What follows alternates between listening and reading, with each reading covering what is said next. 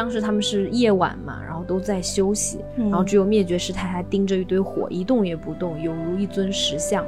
嗯。然后突然双掌推出，一股劲风扑去，然后这时候火全熄灭了，大家都是月黑风高嘛，大家都是傻傻的坐在那边，然后他才慢慢说到这个，说啊，熄了这妖火吧，灭了这妖火吧，因为就是对魔教他们是以火为圣，然后我们就是这这个非常的非常有画面感，然后也一语双关嘛，嗯。就说这就是他的毕生的愿望，我要灭了这个火。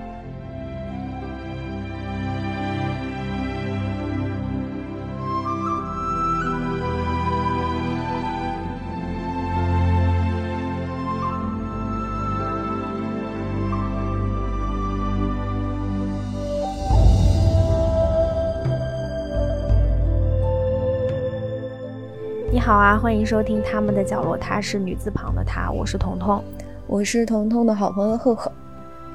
我们要开始一个比较大的坑了 啊！从这一集开始，就是我们都很喜哎、也算还还算比较喜欢的啊、一个系列。嗯，我我是把它称之为金庸女魔头系列 啊。然后哎，不是，我先问一下你啊，就这个想法最初是你跟我提的，因为我们之前说过，我们肯定以后会聊到就是金金庸庸的武侠世界，一但是。为什么你就就是一下就专注到了女魔头这个领域？其实是这样的，我觉得啊、先是女魔头，后面可能就是魔头啊。啊，男魔头，对，嗯就是男女魔头，因为是、因为我们俩私下不是讨论过嘛，嗯然后就是我感觉你对那些情情爱爱没啥兴趣，我呢是以前曾经有过兴趣，但现在好像就是也没什么兴趣了。嗯，嗯然后嗯。然后之前我们两个不是，嗯、就从我们俩之前的对话来说，我发现我们俩都特别容易对这种坏人、对反派产生同情心，嗯，就是就是不知道为什么。又理解又同情，嗯。对对，然后我们好像一直感兴趣的都是坏女人，嗯，我是觉得他的那个坏女人都格外的有魅力，对对对，嗯就是好女孩儿都是那大家都说烂了，坏女人其实也大家都说烂了，只是我们两个没有聊过。没有，主要是他的好女孩儿，就是就是主主角的女孩儿就黄蓉呗，就总跟他配不上他的男人在一起，然后对 让我失去了对他的兴趣。对啊，就是我很喜欢金庸老先生笔下的女性角色，就很多女性我都很喜欢，但嗯男性角色哦，反正主角我没有一个喜欢的，我连韦小宝我也不喜欢，我不喜欢韦小宝，更别说其他那些了，就是我没有，就我没有太喜欢的。对，就是嗯你觉得跟他们做朋友都 很费劲的那种感觉。哎，我张无忌反而是一个我能觉得做朋友的，因为哦我就利用他 我要利用他。我跟你说，他话太多了，我头疼。太烦人。哎，不，anyway，对，今天我们讲的就是这个女魔头系列，呃，之灭绝师太。嗯嗯然后我想跟你分享两个我最近对金庸作品的一个两个震撼的点。嗯，你说，第一个点呢，就是前一阵子不是就在我们录节目前前几周吧，那个王晶导演的一个网大吧，就什么《倚天 倚天屠龙记之九阳神功》，你看了吗？我没看，我我那什么，嗯我看那个选角就觉得那个天雷滚滚，就是四十三岁那个林峰扮演张无忌，嗯，等一票选角。就嗯就不说了吧。对对对，我 就那次网大品质。对，嗯但毕竟是王晶嘛，就大家觉得他以前也是拍过类似还不错的。啊，我觉得九十年代那个版本，就是李连杰演的张无张忌，还是还是对哦李连杰和张敏都很符合原著，就我我的想象，我个人的想象。我也是，张敏嗯是我、是我心目中就是个性方面最像赵敏的。对，嗯，对。然后这是嗯一个给我的震撼。嗯嗯然后第二个震撼呢，就是前一阵子我跟一个零零后的高中生小朋友聊天嗯啊，他我也不知道他高几，哎，反正，然后他不知道郭靖、黄蓉，然后他就是一部金庸的作品都没有看过。哦哦，我知道，我我知道零零后是这样，对，对，然后就因为当时正在聊天，我就说啊，我觉得这个人其实个性还蛮像郭靖的。然后他说郭靖是谁，黄蓉是谁，不认识。然后我当时就大受震惊。哎真的，我、就是我没有办法想象，就是童年时代没有金庸原著改编的电视剧，那你们都在看啥？呃，这是啊，我就是跟他聊了一下嘛，我发嗯现他看的很多东西我确实没看过。那毕竟这是是他们看的是？啥？就什么都有，我也不记得了。反正，嗯、但我觉得也不怪他们，因为可能他们从小长大的时候看的一些金庸的改编作品都已经是，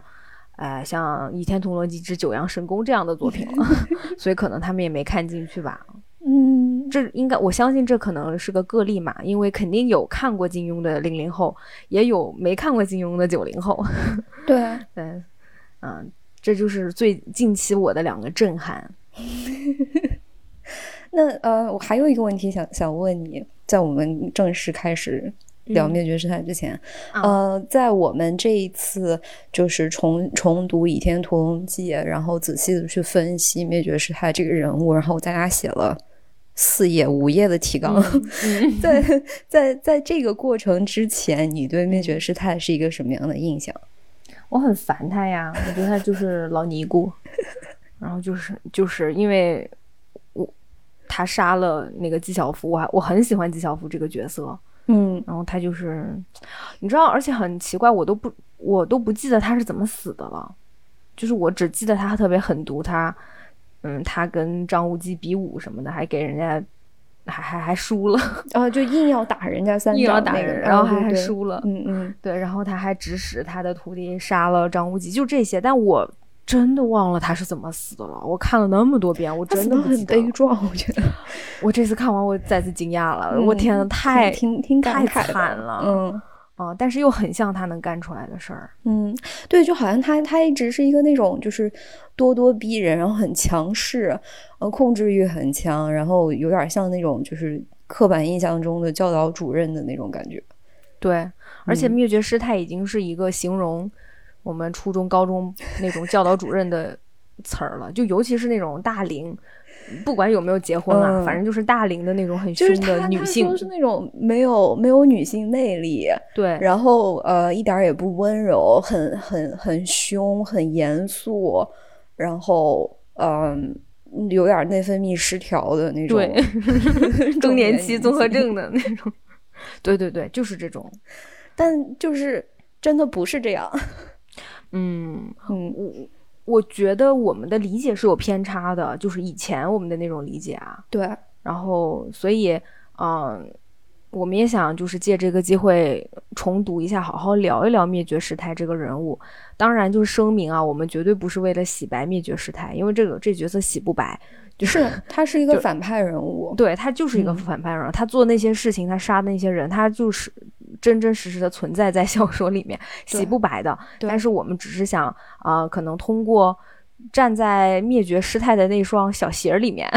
看一看，看看他到底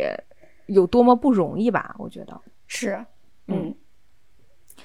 嗯，那我们就开始聊吧。哦，我有一个就是我我想要先先提到的一个点，就是嗯，你说，我觉得灭绝师太这个名字起的真的太好了，对，就是这是反派里面所有的反派人物里面起的最搞笑的一个名字。最。霸气的一个名字。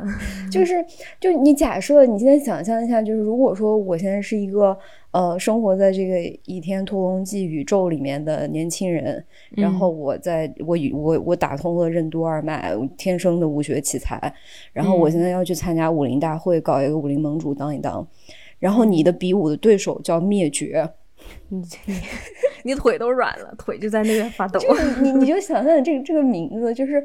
你就是你就觉得，如果我今天输给了他，我肯定就得少一条胳膊，对吧？对，你就被灭绝了。但你也不敢赢他呀。你赢了，你也被灭绝了。你要是赢了，你后半辈子都得睁着眼睛睡觉啊！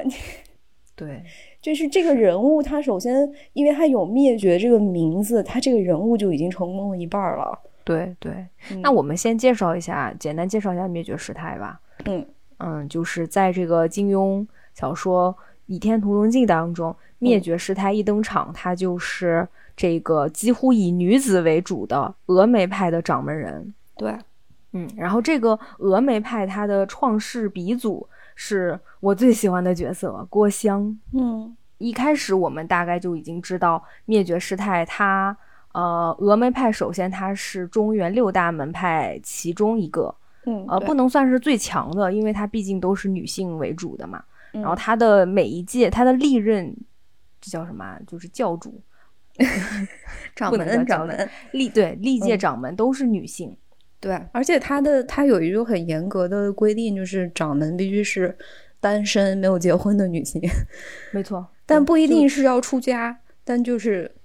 对，但是你不能嗯结婚。对对，他的师傅叫风铃师太，嗯，就是就是郭襄郭襄的见杨过的那个遇见杨过的那个地方的风铃，风铃渡口，然后风铃师太的大弟子叫孤鸿子，嗯，这个孤鸿子呢特别的没有出息，就被杨逍给气死了。这个事情我觉得真的很可笑。就是 就是说是因为打不过，然后后面就是一口气没上来就气死了。是是，而且不是被人家打死，对，是打不过、想不通，气死。想不通，对。然后很很很很搞笑的是，这件事情就是在灭绝师太那里，他认为就是这个魔教啊，啊、这个明教的错，所以他就这辈子就杨逍把郭公子害死了。对，没错。然后这就是故事一开始刚刚出场的这个灭绝师太，他就是已经很明确的说他跟明教这个魔教啊有不嗯共戴天之仇。嗯，对我们，这个他们这个这个事情真的太奇怪了，就是因为峨眉派在这个故事一开始有主线，特别是张无忌这个主角成年之后，峨眉派嗯面临了很大的一个问题，就是他们缺乏人才。嗯，就本来纪晓芙是呃灭绝师太最最有前途的、最看好的一个徒弟，但是纪晓芙死了，然后。嗯呃，周芷若是他就是新一的新一个最看好的徒弟，跟周芷若还很年轻，然后还没有学成。嗯但是我发现，就是峨眉派这个人才凋零的现象，不是从他们这一代开始，是从灭绝师太和顾鸿子这一代开始的。嗯，只有他们两个。这个顾鸿子咋这么没出息呢？那那你那你说孤鸿子这个大大徒弟去世了以后，那就只剩下灭绝师太他一个人了。我我们是这么理解的，或者就其他人不行，所以灭绝师太就顺理成章的啊、接过这个衣钵，成为了掌门。嗯我们可以再说一下原著中他的形象吧。嗯嗯，我这次仔细找了一下，对他的第一段就是正面的描写是，就等于是那种未见其人先闻其声的那种，然后形容他的声音，说是他声音清脆。嗯但是你看他的那个面相，就是他穿的是那种很朴素的尼姑的那种僧袍，哦，嗯就布袍。嗯，然后啊、呃他好像说是当时应该是四十四五岁的年纪，就其实也不是年纪也不是很大，而且还挺漂亮。正值壮年呢。对啊，就是对，说她容貌其实很漂很美，但是嗯两条眉毛斜斜下垂，说的有点像戏台上的吊死鬼。嗯，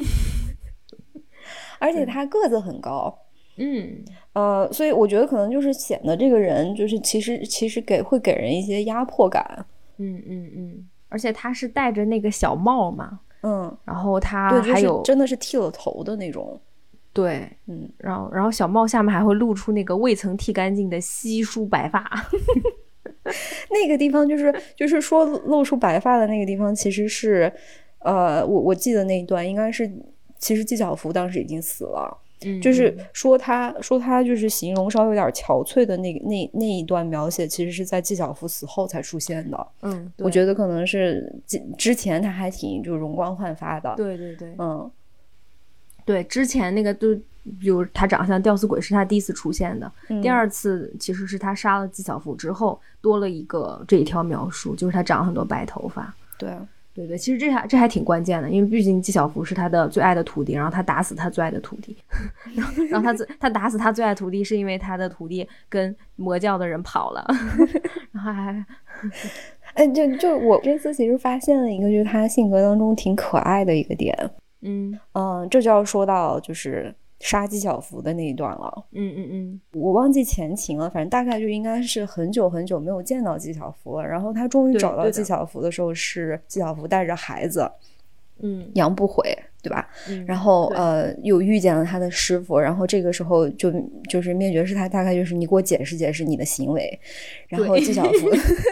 纪晓芙就开始解释说，哎呀，我那个什么时候自己一个人在外行走的时候，呃，那个遇见了一个男的，然后他就开始骗我，嗯，就说就我就说你小姑娘，我给你讲一讲武学的道理吧，然后怎么怎么怎么怎么地，就是他纪晓芙说的很微妙，他没有提这个这个人就是杨逍，就是灭绝师太的仇人，他只是说我遇见了一个男的，然后我觉得可能也是暗示了这个男的年纪很大，然后武功又很高，然后他就就是他引诱我，然后嗯。灭绝师太这个时候的反应特别的有意思，嗯，因为因为他灭绝师太是一个真真正正非常非常热爱武学的人。他是这个里面最纯粹的一个叫什么，一心一意想要提升自己的武学修为，嗯对，然后对追求追求更高的这种武学能力的这样一个人，所以嗯他他听到纪晓芙说这个杨逍这个。这个这个不知名的男人要给纪晓芙展示一下，说武学中别有天地，他就特别的嗯激动。他说：“那你就跟他去啊，对呀、你跟他学呀。而且他是不由得颇为神往。”对，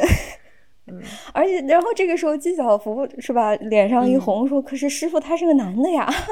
然后灭绝师太说：“哦，那那不行，那不行，那你叫他滚远一点。”对，就是你，你就我觉得这段对话特别的有意思，因为峨眉派他们是有很严格的这种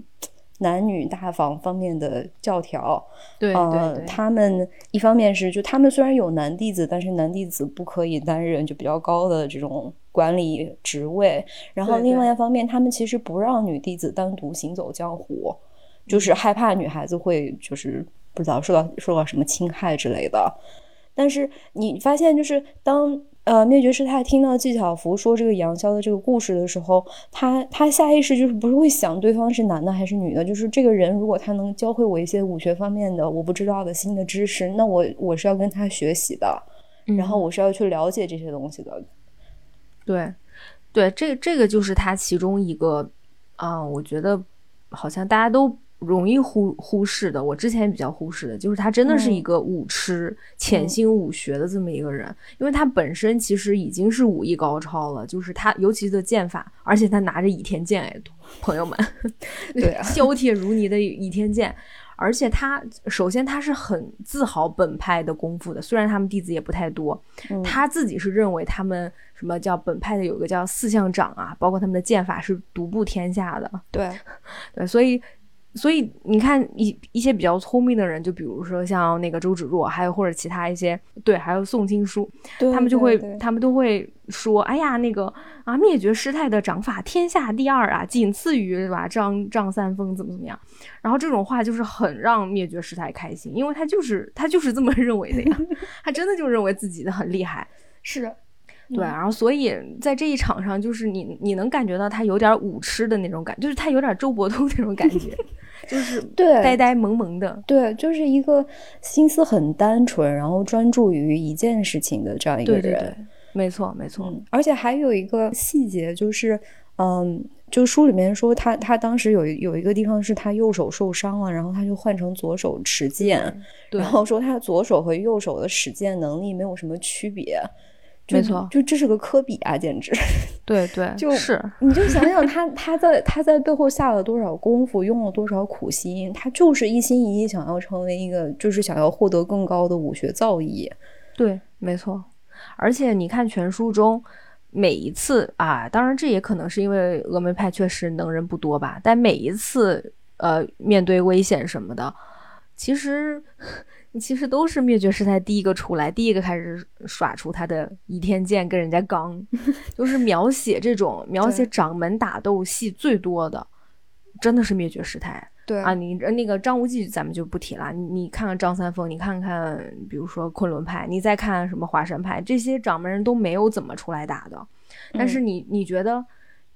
反正我觉得灭绝师太出来打，一是因为他其他弟子不行，二我是觉得他真的很喜欢打，就他真的很喜欢跟人家较对量。，而且有的时候是有点看不下去了，就你们咋打的这么不行呢？对，就是自己来吧，还是下来，对嗯我来。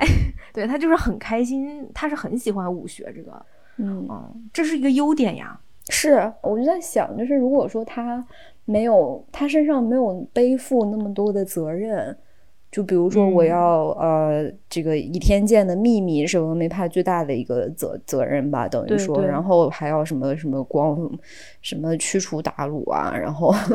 嗯，那个兴盛兴盛峨眉派啊，就就他如果说没有这些，就他可以一心一意的去钻研武学，其实其实他真的就是就是一个周伯通那样的人，对对。就正是因为这些压力，所以我们从那个之前看到这个痴迷武学的灭绝师太，我们不会觉得他痴迷武学，因为他最重要的一个性格特点，就我们大家都觉得就是狠毒、果断、古怪，然后心狠手辣。就就就我们大家对他的印象应该就是这样子吧，就是他，而且他的这种刚啊，是全方位的刚，就是首先他性。哦，真是刚。首先他性格刚，对吧？就是真的是那个巾帼不让须眉，就什么什么样的仗他都上。对，就是我记得那个呃，就是有一张，就他们大家几大门派围攻光明顶，不是要跟张无忌车轮战嘛？对。然后记得我记得当时是那个武当派的那个于连州。他当时想了一下，他想让灭绝师太最后出场，他就说啊，他就他就编了一套，他也没有说，他就说啊，你可以最后，因为他想的是我们其他的门派可以先上，先先探探这个张无忌的虚实，因为灭绝师太剑法了得嘛，他大不了最后还可以解决他，他是这么想的。对。然后当时灭绝师太就不愿领这个情，他就说老尼倚天剑出鞘。什么不能平白回来，然后他就非要上，就他自己一个人上去刚，就所有的男的都在那儿站着，他他一个人上去刚，而且那个就是就是那个时候，就最后就剩下宋远桥和灭绝没有出手了，然后灭绝师太故意让了一下，说那个那个就是宋远桥你先来吧，上吧，说我是女流之辈，你先来，然后宋远桥说哎呀不行不行，这样不道德，灭绝师太说好那我来，对，他就等着这句话，你知道吗？他就是这个刚啊，就是这种性格刚不认输。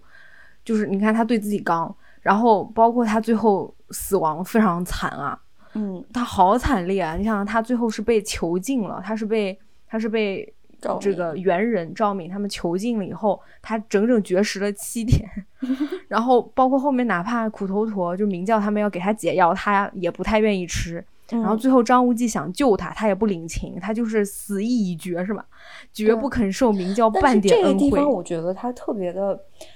就是因为那些六大派的人是刚去打完明教，围攻明教，然后被张无忌对都放倒了，嗯，然后灰头土脸的离开了光明顶，路上就被赵敏抓了，对，抓完就关到这个地方，那那叫什么什么塔？万安寺啊，万安寺那个宝塔，然后又被人下了药，然后就是功力尽失，嗯，就是这简直就就已经就。丢人丢都丢完了，射死了，是都都火化了，就这样，然后还结果张无忌说：“哎，大家跳下来，我接着你们。”他们就都跳下去了。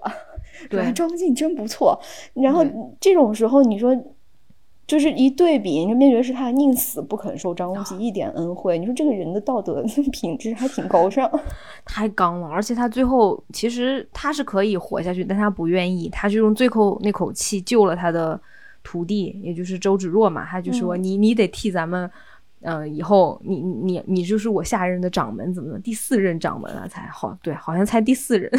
他这个其实也是有一定的政治考量，就是你想想，嗯，在在这个万安寺的这个大火之后，张无忌救了六大派的这些这些高手，有有头有脸的人以后，以后这些这些人都得再也不可能跟明教为敌了。再也不可能围攻光明顶了。是的，是的。所以你看他，他就是他就是到死，他宁可牺牲自己，他也不要接受魔教的救济，就是因为他不愿意让明教抓住他的把柄。是啊，而且就是他，就是我，他他就是就是觉得我这个仇还要报，然后明教我还要剿灭，然后我就是我宁死，我要给我徒弟留下最后这一点颜面。嗯，所以你看他描述的那个最后，不就是他已经死了嘛？然后。当时张无忌还想帮忙，想抱他，结果就是周芷若就冷冷的看都没有看，就看都没有看张无忌一眼，就转身走了。嗯，其实他那一下就是在那一刻，周芷若已经做出他的选择了，他要完成他师傅给他的任务，因为他师傅都死了呀，他用这条命救的他。对，就好刚啊！你说这个人的性格得多刚？但是就还有，就他这背后还透露出来一点，就是我觉得我们之前很多很多时候我们提到灭绝师太，就是他一些就是刻板的负面印象，我我们忽略了一点，就是灭绝师太实际上是一个政治家。对，嗯，我们在看金庸小说的时候，就是这些武林门派，其实其实他他象征的是就是封建社会里面的一些政治团体。特别是像灭绝师太啊，像张三丰啊、宋远桥啊这样子的，就是一个门派的管理者，他们就相当于是相当于是一个政治团体的决策者。嗯嗯，所以灭绝师太他作为一个政治家，他是他是非常非常果决的，他的那个决断力，我觉得在《倚天屠龙记》这个故事里面，那另外几个就是跟他跟他对位的，嗯，其他的人物当中，我觉得他是最出色的。对，没错。其实这本书的后记，嗯，后记里面，金庸也金庸老先生有写到一段，他说，他说就是像张无忌这样的人啊，就任凭他武功再高，他是不可能做政治上的大领袖的。对，因为政治领袖有三个条件，第一个条件是忍，就是心上一把刀的那个忍，嗯，第二个条件是决断明快，嗯，然后第三个条件是极强的权力欲，就是极强。然后张无忌半半个条件都没有，所以张无忌不是一个好领导，但他可以做我们的好朋友。那你想想看，我们嗯，对，那你你想想看，我们纵观全书啊，包括后面金庸老先生还说说什么那个周芷若跟赵敏都有政治才能，但是政治才能太强的姑娘嘛，就往往不可爱，所以还是小昭比较可爱。这句话我今天放在旁边，我不是很赞同啊。小昭也很有政治才能，对，没错。我想说的是，你看，其实像小昭跟周芷若，他们两个都很能忍，对对吧？嗯，呃，决断明快，我觉得呃不好说。极强的权力欲其实还好。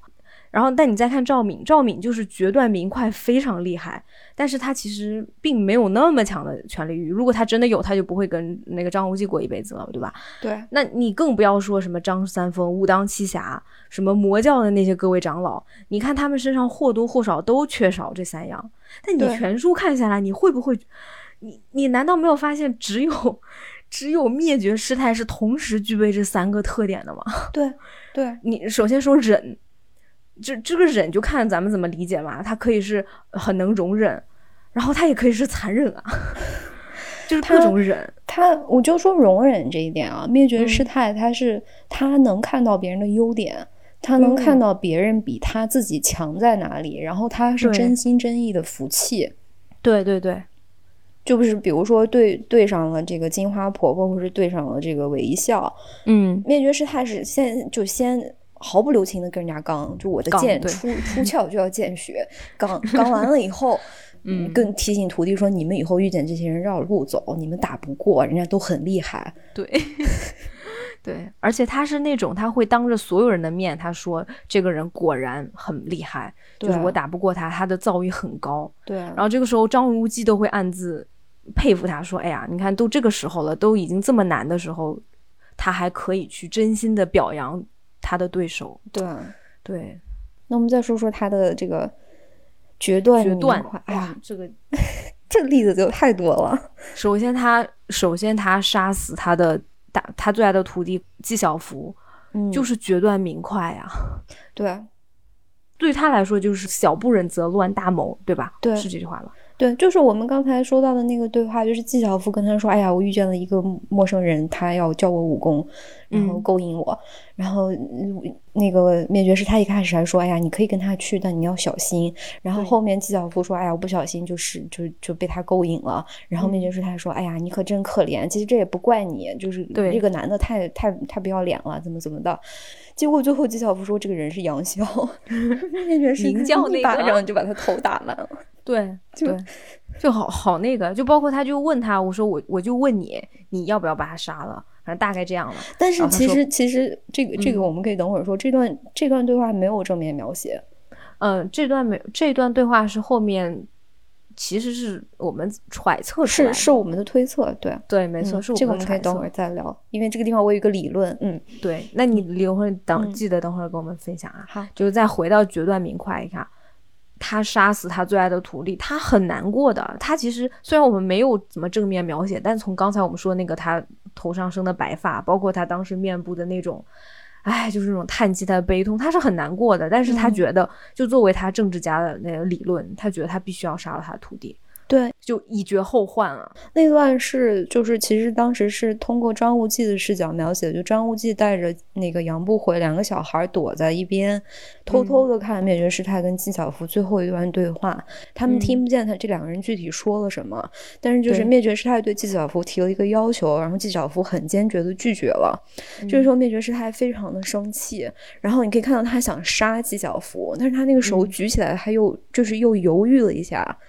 最后又下了狠手把纪晓芙杀了，就是这个人他他的情感他的决断全都全都在这个犹豫，然后又又很很坚决的下手的这个动作里面了。嗯，对，就是他不是那种，你想这件事如果是换一个人，比如说哎就不提张无忌了，可能就是我们普通人，肯定就是你这么爱的徒弟，那你软磨硬泡啊，是不是？是，你就跟他说，哎呀呀，你想想看，我给你我给你八个一下，是不是？咱俩商量商量。一天见给你，对，或者我让你当教主是吧？你就把他，或者咱咱有有个办法商量嘛是吧？都好商量。对，不是灭绝师太就是当断则断，对，刚刚 哦。然后另外一个，我觉得，我觉得他还有一个特别刚的地方，就是在那个，嗯，就是在打张无忌三掌的那个地方。其实他当时就是灭绝师太抓到了名叫瑞金奇的教众，然后他。就是他想让这些人向他求饶，大概就是忏悔吧，就是 叛教，然后忏悔，然后然后向这个投向这个中原武林六大门派的势力，所以他做的一件事情就是砍砍胳膊，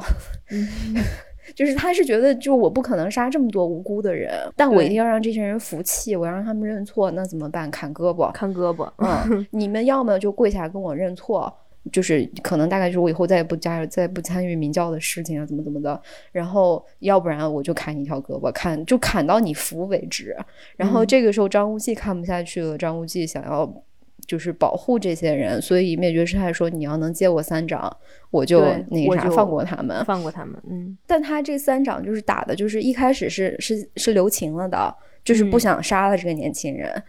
打到最后一掌的时候，甚至还想要，就是说把他打晕了。就是大概造成一个好像一掌把他打死的这样一个假象，然后等这些人都服气了，这些刺头都平息了，我再把他救回来，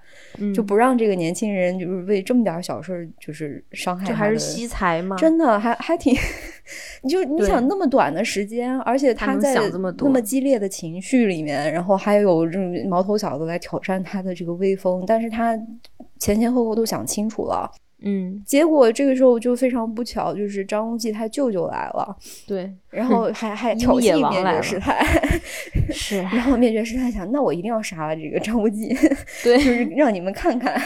对，就是他他这些事情就是他的决断其实都是很快的，这一点点事情是是在很短的时间内发生，但他每一步都想得很清楚，然后他要做什么事情的目标都很明确，对对，就是原文他说说。灭绝师太的性子是最是拗不过，虽见眼前形势恶劣，竟丝毫不为所动，就对张无忌说：“小子，你只好怨自己命苦了。”然后就突然全身骨骼中发出噼噼啪啪、噼噼啪啪的轻微爆裂之声，炒豆般的响声未绝，右掌已向张无忌胸口击去。就是他在那一瞬间，他已经那就当断则断，那你该死就死了吧，就咔就过去了。就如爆竹一般的，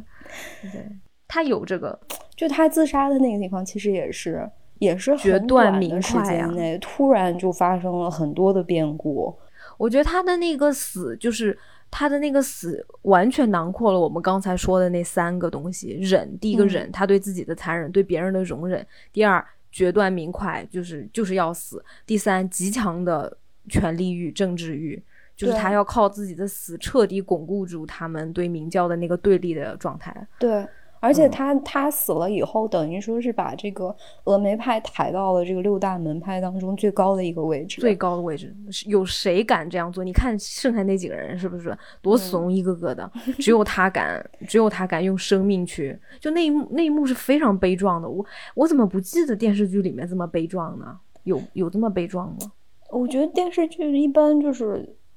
嗯，因为他是反派，所以不能就对他的塑造都有一点点片面了。对吧？嗯，就我看的时候那一段，我觉得是非常澎湃激昂的，就是很悲壮的，是那种 Avenger 那种感觉，你知道吗？是，就是是打响指那种感觉。他像一个就是那种就是三国时代的那种政治家，在那种嗯混乱的历史洪流当中，就很快的就做出了最怎么说最优化的一个决策，然后嗯自己做出了最大的牺牲，但是给自己的政治团体获得了最大的利益。嗯，我觉得首先我们先不提他这个他这个政治利益是好还是坏，对就是因为嗯我们其实不能评价他是不是一个好的政治家，或者他是不是一个优秀的政治家。我们我们想说的就是，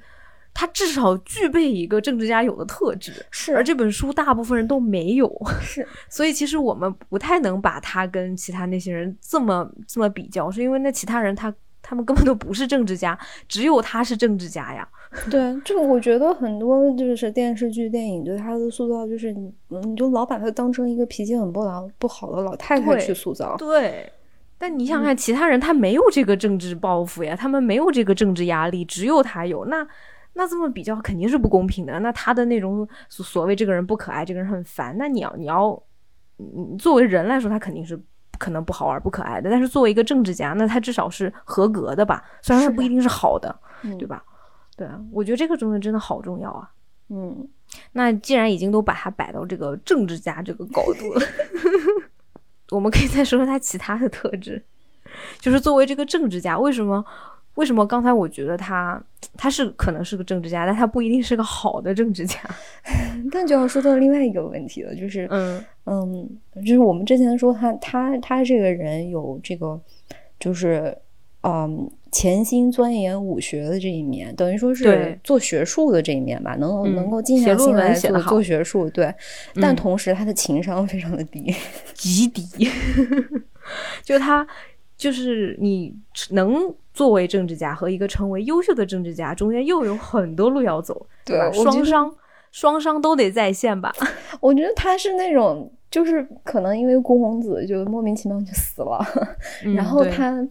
呃，再加上他有非常就是他武学上面是很有天赋的嘛，然后嗯他就莫名其妙的被架到了这个掌门的这个位置，但其实他他不是很适合，因为他这个人就是情商真的很有限，他的对嗯很多复杂的问题他想不明白。对然后他给自己就是他给自己的解释就是我想不明白我就不想了，我就嗯画一条线，黑的嗯白的，嗯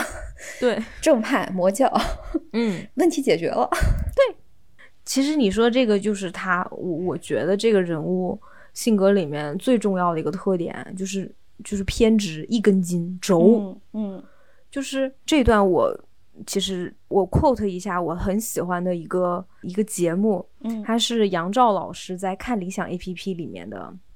叫那个《曾经江湖重读金庸》这么一个节目。嗯它里面说了这么一段话，他说就是在《倚天屠龙记》当中啊，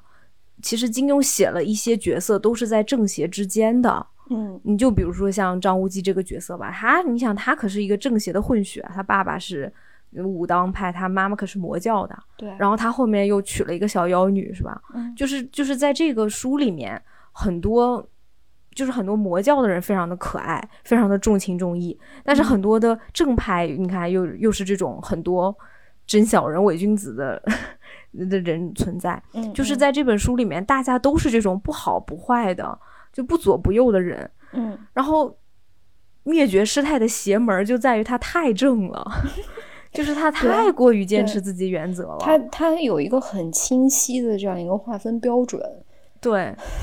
就是就是我杨杨正老师对他的一个形容，我觉得特别逗。他说用英文来说，他不是 righteous，他是 self righteous，对，就是就是他就这个原则不是天定的，而是他自己定的，他心里有这一条线，所以而这条线已经变成一种执念了，所以我们才会觉得这个人比邪教还要可怕。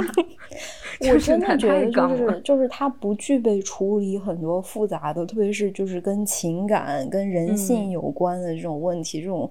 嗯道德灰色地带的问题。嗯，但嗯恰好嗯在这个世界里面，道德的灰色地带是最大的。这个世界里面就是主，它的主流就是这种道德人性的灰色地带，所有人都在这个灰色地带。你看所有的帮派，然后只有他一个人咣站在对，就是他他他很多问题是他想不明白，然后他没办法，他就他就用就是就简单粗暴。对，没错。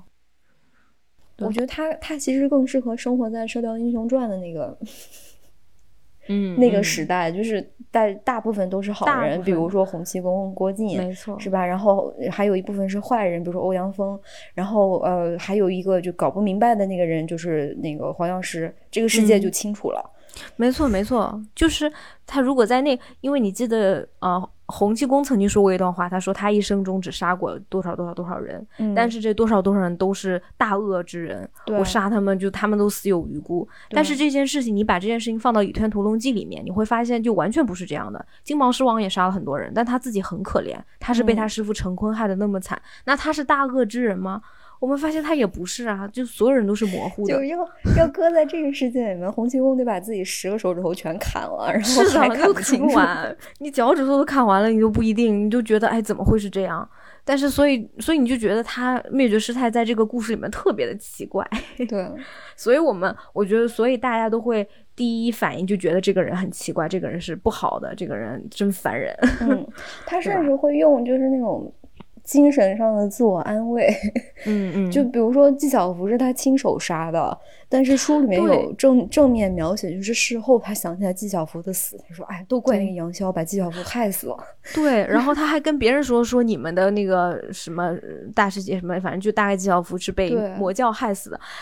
Excuse me，不是你打死的吗？就所有人都会问这个问题，但他就觉得没有。嗯，就是因为他是走错了那条路，他跨过那条线，然后他跨过那条线是因为魔教把他勾引过去的，所以我把他打死了。所以我觉得就是他很多事情是他他自己都没有办法接受，他他自己知道他的逻辑不能自洽，所以他把就是他甚至会改变自己的认知记忆，然后来自我安慰吧，可能对是。但是我我这次又想了一下，嗯，就他这种他的这种偏执，包括他自己做了一件不好的事情，他想自己在脑子里面把它扭过来。我觉得这个虽然不能说每个人都有，但我觉得其实还是一件挺普遍的事情的。是我们我们人类对不不了解、不熟悉的另外一批人的那个看法，可能都源于我们自己的想象。对，然后我们都会坚持这种。嗯，我最想跟你讨论的一个问题就在这里，嗯嗯，就是因为那个纪晓芙跟灭绝师太在纪晓芙死前的那段对话没有正面描写，对，然后灭绝师太自杀之前跟周芷若的那段对话其实也没有正面描写，没错。我们最后怎么知道这段对话的内容？是通过周芷若的回忆，她在回忆里面做了一大段的自白。然后这个自白里面就是详细的说了灭绝师太在自杀之前到底跟周芷若说了什么。嗯，但是我现在就有一个想法，就是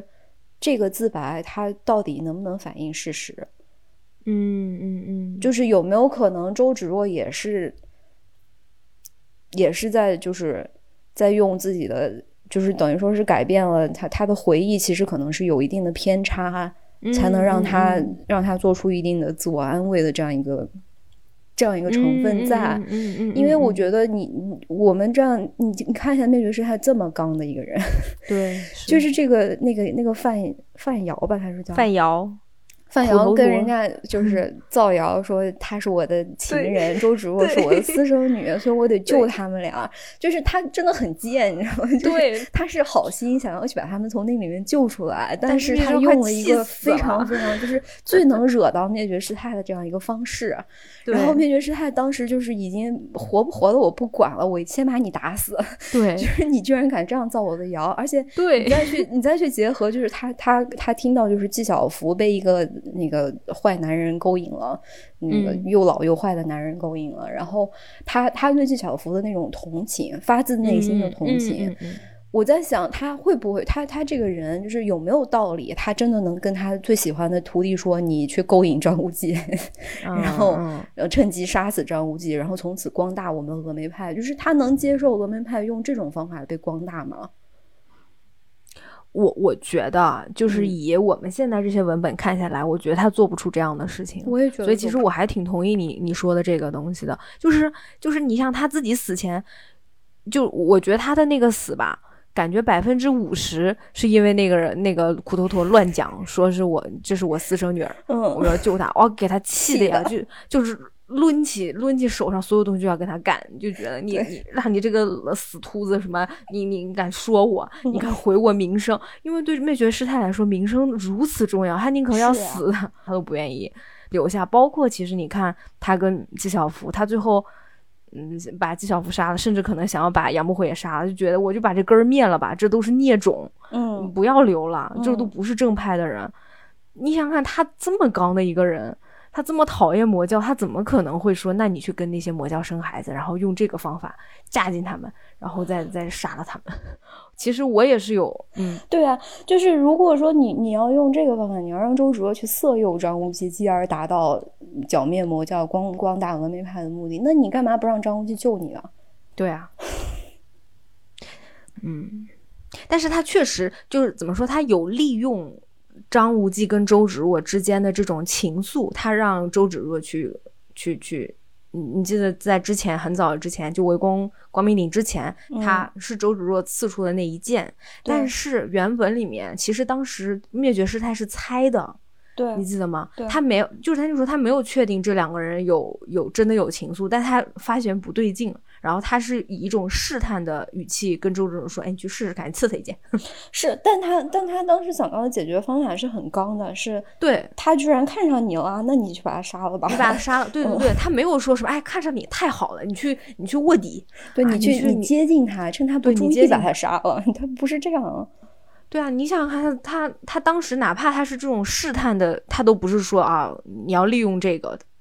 就是可能说啊，那你利用他对你的喜欢，但你要把他杀了，你知道吗？对他，他想的是张无忌不会还手，对所以让周芷若去杀他。但他想的不是说就是这两个人有感情，所以你去欺骗他的感情，然后再把他杀对掉。没错，那再回到那句话，就是周芷若是一直是喜欢张无忌的呀。对啊，那他是不是也是利用他师傅要交给他的这个这个任务，在配合上他确实也是喜欢张无忌，他自己拼凑出来的这么一个呢？我觉得是非常有可能的。就是。嗯，我我知道我这样有这样想有点阴谋论，但是我觉得就是这个这个问题是没有一个确定的答案的，因为没有嗯正面描写，包括周芷若的回忆，这回忆就是回忆，回忆是不能作为证据的。回忆是没有力量的，对，很多时候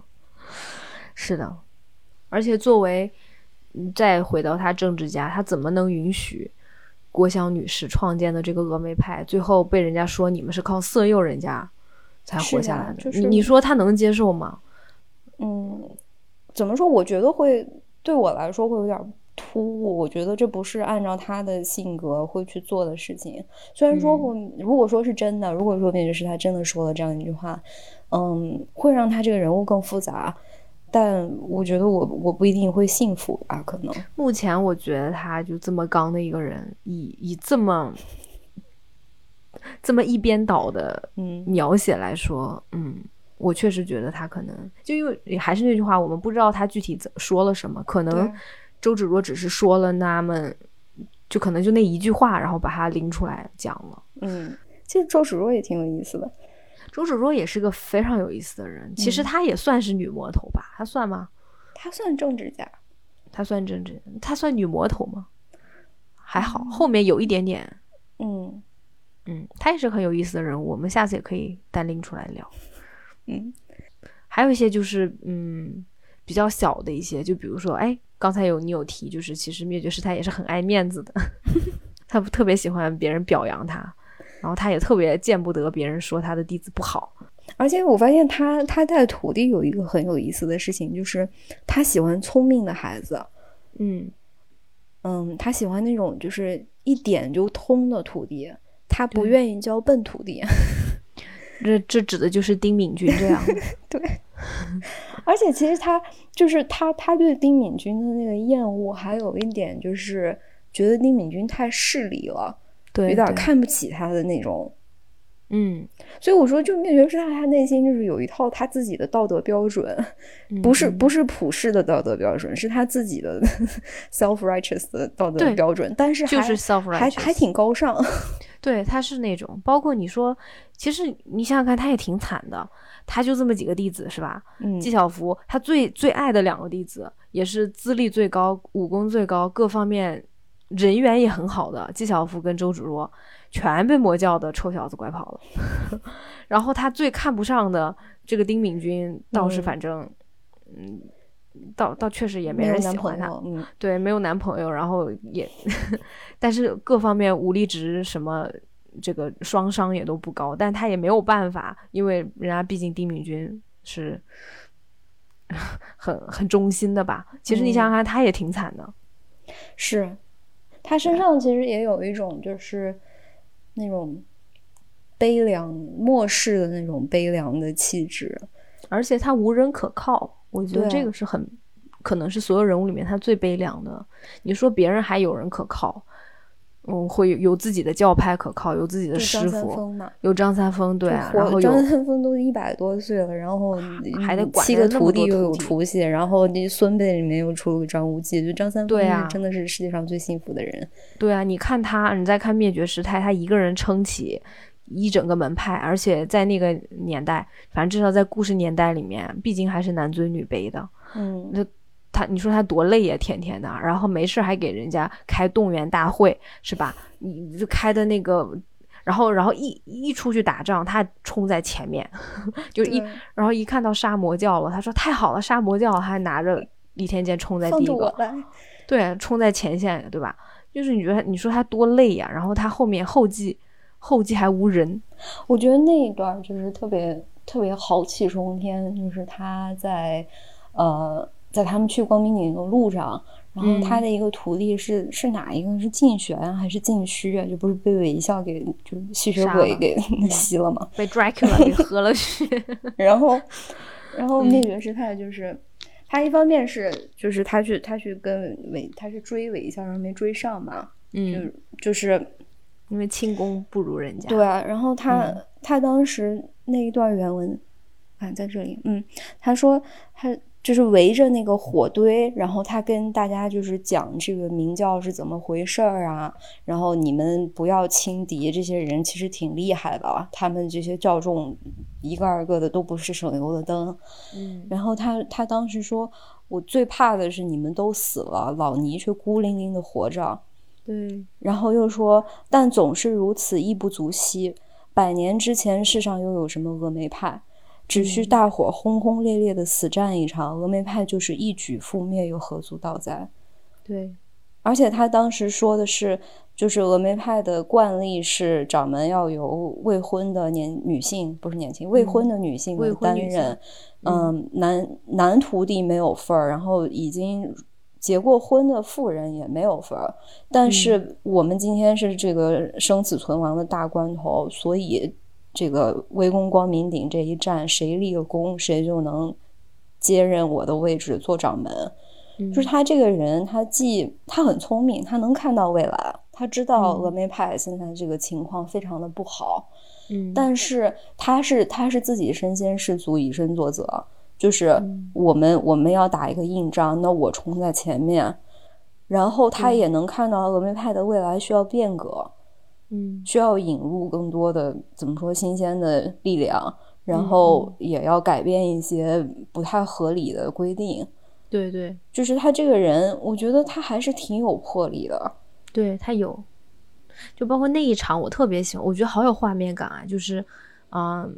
当时他们是夜晚嘛，然后都在休息，然后只有灭绝师太还盯着一堆火，一动也不动，有如一尊石像。然后他突然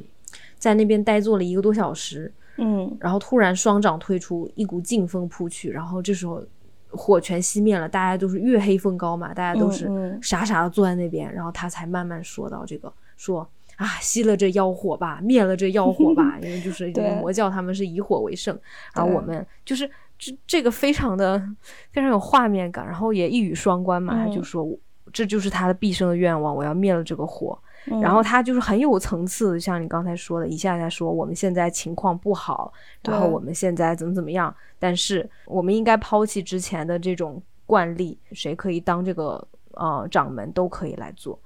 他那一刻还挺有领导范儿，就很感觉很能激励大家。但是他这种激励并不是我 PUA 你们啊，就是你们都冲在前面，饼他是他不是画饼，他是嗯真的，对他不是说什么啊，你们到时候都冲，我在后面给你们收尾，不是的，他是真的会掏出他的倚天剑冲在第一个的，而且你就是 like she means it，、嗯，所以在那一刻，我觉得他真的非常有那个大侠英雄的那个架势，真的，我觉得这个《倚天屠龙记》这一本书里面，就是可能就是灭绝师太，就是说我我一个人死了又何足道哉？我我是，然后还有就是可能就是。嗯，就是张无忌挡在那么多无辜的人前面，然后说大家有什么冲我来的？这这两，这两个时刻是真正有这种大侠风范的有一种时刻，力量，对，没错，没错。是啊，我我现在都没有印象这一段了，我感觉好像很多电视剧好像并没有，反正我印象中电视剧没有，还是我没注意。但是我现在觉得这一段拍出来真好看啊，嗯，就是碰上一个比较好的嗯演员，就包括嗯我印象中，我印象中我特别喜欢的还是零三年就是什么苏有朋的那个版本的呃《倚天屠龙记》里面的那个女演员，嗯，就是叫呃，嗯严敏球老师的那一版《灭绝师太》。嗯，哇，她真的跟我想象中灭绝师太一模一样，她比我想象的年龄稍微偏大了，可能大一点几岁，是但是但是气质是很接近的。气质好像包括就是她杀纪晓芙的那一那一段嗯啊，就是她的那个她的不舍和包括的最后我还要忍，我要忍，我我还是要下这个手。对啊，对，但我觉得好好看一下灭绝师太是个很有意思的人物，他也是一个其实是值得我们尊尊敬的人物，并不是我们平时会说什么，哎呀，他怎么这么废呀、怎么这么没有能力啊，对吧？就是这个人怎么那么烦烦人？人对不是这样子的，嗯对的，对，就是你说他要是我们的，比如说领导朋友，那是烦人，那肯定是烦人。但是，但是烦人的同时，你又会，其实你又会很尊敬他。嗯不知道大家听了这段是什么样的想法？但如果跟我们有不一样的想法的话，其实那太好了，那 真的非常欢迎跟我们分享。我们也想听听其他人对灭绝师太的看法。嗯，因为其实嗯。就是《倚天屠龙记》里面，虽然灭绝师太这个这个名字真的是很响亮，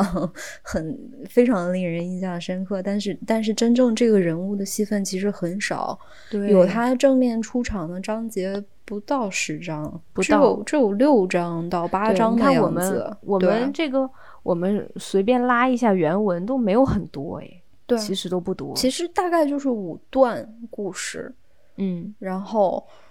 嗯，但这个人物真的能能写的这么丰满，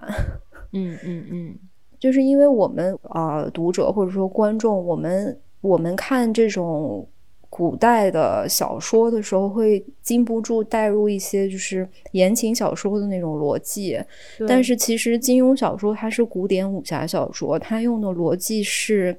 嗯，是封建社会的那套逻辑。嗯呃，所以我们在可能，特别是就是电影影视作品的改编，会对灭绝师太这个人物就是会会弱化他。对，但其实这是很可惜的呀。是，其实他是一个非常非常丰满的人物。是，嗯就我这次重看，因为我还是我不光只是看他的片段，我还是把整本书没有全部看完，但我还在看。嗯哇，塞，张张无忌谈恋爱的戏份我完全看不进去。他哪是谈恋爱？他就 What's 是 wrong with me？嗯，我觉得好烦啊！就是哎呀，他说的每句话我都嫌唧烦。唧歪歪、絮絮叨叨。对，就是，然后你再看灭绝师太的戏份，真爽！就他说的每一句话铿锵有力。我我突然想起来，我特别喜欢灭绝师太和金花婆婆的对手戏，啊啊啊！啊他俩就还有点那种高山流水 那种感觉。英雄惺惺相惜，而且他们两个都是这种女性呃领导人，女性高手，对，而且都是、嗯其实他们俩都是政治家，而且都是天生的政治家，优秀的，哎，不能说优秀的领队，反正就是就是痊愈很重的女性。对，痊愈很重的人。嗯，然后他们两个的对手，你发现他们说的每一句话，然后这种明明嘲暗讽的，互相刺对方，对，啊，就很有意思。然后打也是真打，也是下狠手，就是我觉得他俩特有意思。他俩可能他俩其实就见了一面还是两面，就打了那一场。嗯，然后但是真的就是互相想要杀死对方，就是真的是要要命的那种打。然后打完以后又都暗自很佩服对方，又期待下一次见面。对，下一次打起来，就是棋逢对手打没打够，然后到了最后，就灭绝师太死了，然后那个金花婆婆遇见峨眉派的人，她还在那感慨，就是哎，你咋就死了呢？我还没再跟你打一场。嗯，对啊，一个一个自称老尼，一个是龙王嘛，嗯，自杀还在那咳呀咳，就是这两个人，他他们那个就很短的一段对手戏，但很有意思。而且那个画面你想想看是很好看的，一个就是老尼穿着灰袍的老尼，另外一个是其实虽然看上去是老太太，但她五官是波斯人的这么一个。对啊，然后拿着她的那个手杖，老太太对，拿着她的那个蛇杖，对。然后那个灭绝师太拿着倚天剑，我觉得这段打戏好好看，嗯，很精彩。对，是这段打戏电视剧里面有，但是确实不像小说里面这么这么长一段，可惜了，可惜了，对。那我们差不多这样，嗯，差不多，我们下次再见啦。然后下次，呃，我们再想想看，要不要再做这个系列的。嗯，希望大家喜欢，还挺好玩的，好玩。我俩可激动了，对我们俩特别激动，对，好吧，那我们就下次再见啦，拜拜，拜拜。